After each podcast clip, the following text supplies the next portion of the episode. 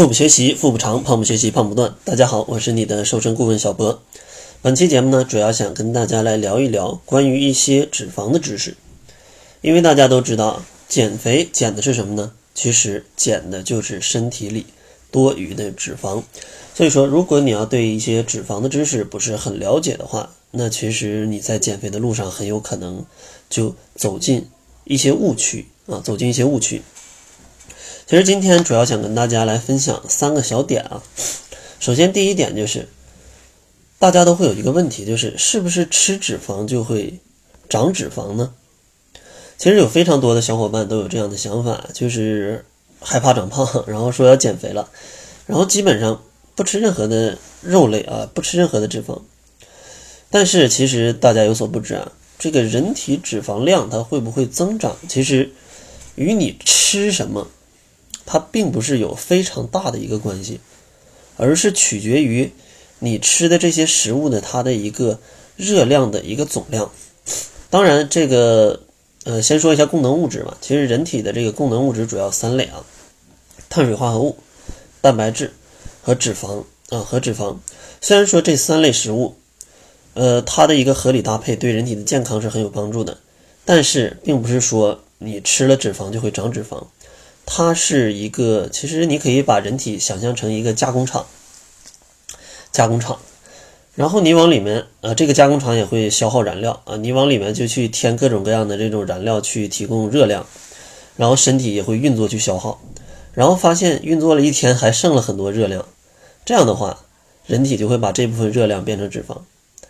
所以说你往里面投什么燃料进去，其实并不一定会一定让它去增长脂肪。而是说你总共的这个热量差啊，它是不是一个热量会不会剩下？如果热量剩下很多，这个人体就会把这个多余的热量给它包装起来，变成脂肪啊，存起来。所以说呢，大家千万不要有这种误区，就是吃了脂肪就会长脂肪。其实长不长脂肪，主要的原因还是涉及到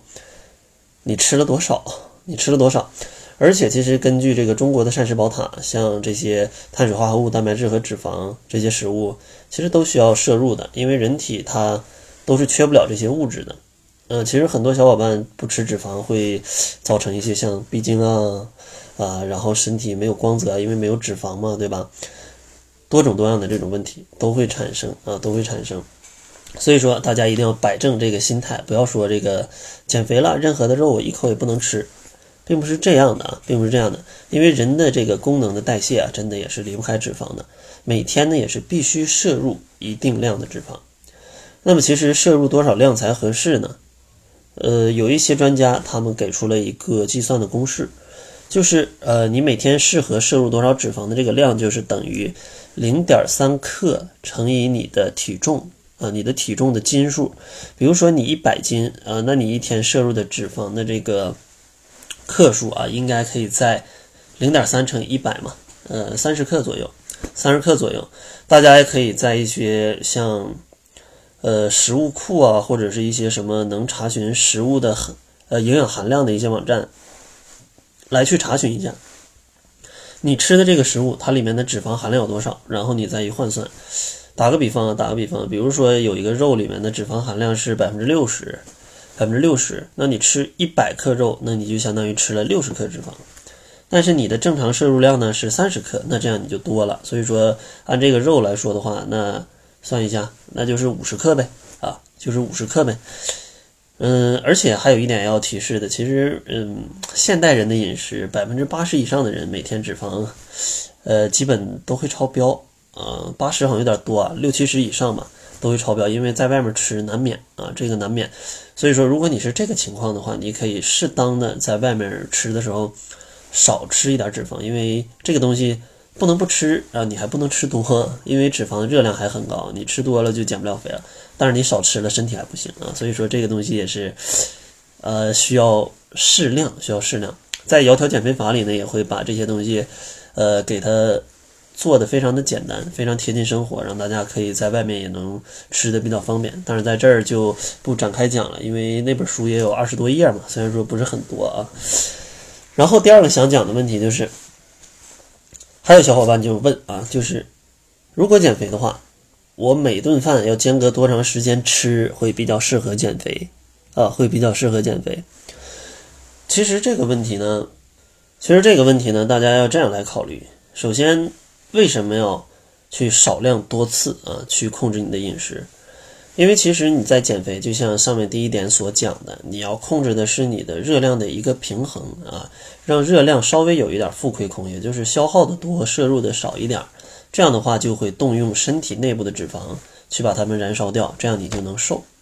所以说，咱们在减肥过程当中，基本摄入的这个饮食的量，它是一个固定值。那如果摄入的饮食的量是一个固定值的话，因为肯定要比你正常大吃大喝要少，所以说这个固定值它很有可能会让你在减肥的过程当中产生饥饿的状态，产生饥饿的状态。所以说，怎么能去避免这种饥饿的状态呢？有一个方法，就是通过这种少量多次的一种饮食，也就是少食多餐。少食多餐，少食多餐为什么可以减缓这种饥饿感呢？因为其实你再去一天吃三顿饭，或者你一天只吃两顿饭的话，其实你非常容易让饥饿让你去吃很多，让你去吃很多。那这样的话，热量肯定会超标。但是你如果少量多次的话，把这种饮食控制的。比较好，比如说早餐吃多少，然后过了两三个小时，呃，要加餐，然后再到了中午，呃，又吃一顿，然后下午再加餐，晚上再吃一顿，睡前可能再少吃一点。你这样通过少食多餐的方式，其实你是不会有很大的饥饿感。虽然可能全程当中你会有微微的饥饿感，但是是可以接受的。甚至如果你控制的很好，你的食物的比例啊，碳水化合物、蛋白质和脂肪的比例控制的非常好。你可能全程不会有饥饿感，那这样的话，其实减肥它是比较容易坚持的，而不会像有些小伙伴这个一减肥就过午不食，还有还有一些小伙伴比较极端，过早不食，这个真的是非常厉害啊！如果这种毅力能到工作当中，或者学习当中，或者生活当中，或者运动当中，那你肯定会有很很棒的一个成绩，很棒的一个成绩。但是这种毅力最好不要用在减肥当中。因为大家都知道，这个真的是非常人能忍受得了的，你会饿得要命啊！然后同学们再去吃，朋友再去吃，这个受不了。就算你受得了，你的身体也受不了，是吧？就像你的一个锅炉天天在那儿，不是锅炉啊，一个工厂天天就在那儿运转，然后你不给人家通电，是吧？你说这个工厂能运转好吗？肯定运转不好啊！其实这个食物就相当于是身体的电嘛，啊，来提供身体的一个能量。你这一点电不给你，这个身体的零件肯定要出问题的啊！身体零件肯定要出问题的。所以说，这个也是在这个窈窕减肥法里，让大家两餐之间去选择一些比较健康的食物去加餐的一个原因啊！而且通过这种方式，确实大家觉得减肥过程没有那么痛苦啊，也不会有那么强烈的一个饥饿感啊。然后第三个想要讲的就是，很多小伙伴也会问，就是我晚上睡觉之前要吃一点东西，会不会容易发胖？其实这个问题啊，跟第二条它有一点类似，有一点类似。就其实你胖不胖啊，或者你发不发胖啊，它并不是非常在意你什么时候吃，更重要的是看你吃了什么以及吃了多少。什么意思呢？打个比方，比如说你一天三顿都吃的很正常，没事儿还去下顿馆子，然后也有零食不断啊，什么各种水果全在吃，然后你睡前还去吃一些很多的东西，那这个时候不用想，肯定会胖嘛，肯定会胖嘛。很多加班的小伙伴到后半夜或者到晚上来一个蛋炒饭之类的，那肯定会胖嘛，因为你白天也吃的很正常，肯定会胖嘛。但如果你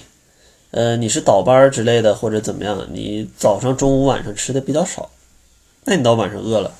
你可以吃一点，因为其实你一天摄入的热量很少。比如说，你需要摄入一千五百大卡的热量，呃，你一天才吃了八百，那你晚上吃一点又怎么样呢？问题不是很大啊，问题不是很大。但如果你的摄入的量是一千五，你白天已经吃了一千八，你晚上还去吃，那你这样肯定 hold 不住啊。而且，其实，在睡前，你适当的吃一点小的坚果啊，吃一点牛奶啊，或者吃一个鸡蛋啊，或者是，呃，吃一些水果，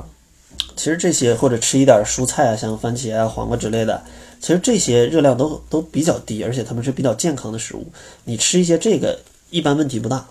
一般问题不大。但如果你真的去选择一些出去吃小烧烤啊、吃火锅、吃烤肉，那你肯定是怎么吃都不对呀。所以说，还是是这个原理啊，大家要考量一天当中你摄入的量，而不是说必须要很教条的说晚上到底能不能吃啊，晚上到底能不能吃。其实你考核一个总量，让身体一直保持在一个微微饿的感觉，或者是呃微微饱的这种感觉的时候，其实大多数情况都不会出问题。因为其实如果你想让身体在呃一直保持这种微微饿，或者是一直保持这种微微饱的这种感觉的时候，其实你的碳水化合物和脂肪还有蛋白质是一定要搭配好的，不然的话，你光去吃某一类的话，你就会没有这种感觉。你就会没有这种感觉，因为其实这三种能源物质，呃，它对于饱腹感的影响也是不一样的，也是不一样的。所以说，大家不要太过于教条。如果真的减肥，你控制的很严格，晚上真的饿了，饿的睡不着觉了，喝点牛奶，吃个鸡蛋，然后吃点水果，或者吃一点原味坚果，或者你可以吃一点这种肉干儿，都是没问题的，都是没问题的。适当吃一点，因为这些食物你吃一点也会有饱，不会越吃越饿。不会越吃越饿，如果越吃越饿，也是你的心理因素造成的。所以说，大家一定要把自己的心态摆正好，也不要去呃偏呃误解误解这些呃大家所讲的这种道理啊。的确，在晚上如果吃的太多的话呢，是对你的消化系统啊，或者对于你的热量消耗啊，它其实都是有一定影响，还有对于脂肪的储存啊，都是有一定影响的。但是，如果你总体热量控制的很好，你适当的吃一点，问题不大啊，问题不大。但是如果你总体都控制不好，你晚上还去吃，那你就等着发胖吧，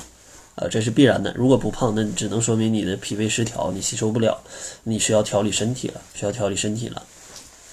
那好了，这个就是本期节目主要想讲的三个话题。最后呢，你关注我的公众号“小辉健康课堂”，灰是灰色的灰，我会送给你一份七日瘦身食谱。另外呢，我组建的减肥社群“窈窕会”啊，现在呃小伙伴应该已经突破一百三十人了嘛啊，小伙伴们天天在群里面打卡来交流怎么吃，其实大家也都瘦的蛮快的。如果你也希望在夏天之前瘦下来的话，也可以关注公众号“小辉健康课堂”，然后里面会有窈窕会服务的全部介绍。呃，也希望你也能加入到我的社群里面来吧。好了，那这就是本期节目的全部了，感谢您的收听。作为您的私家瘦身顾问，很高兴为您服务。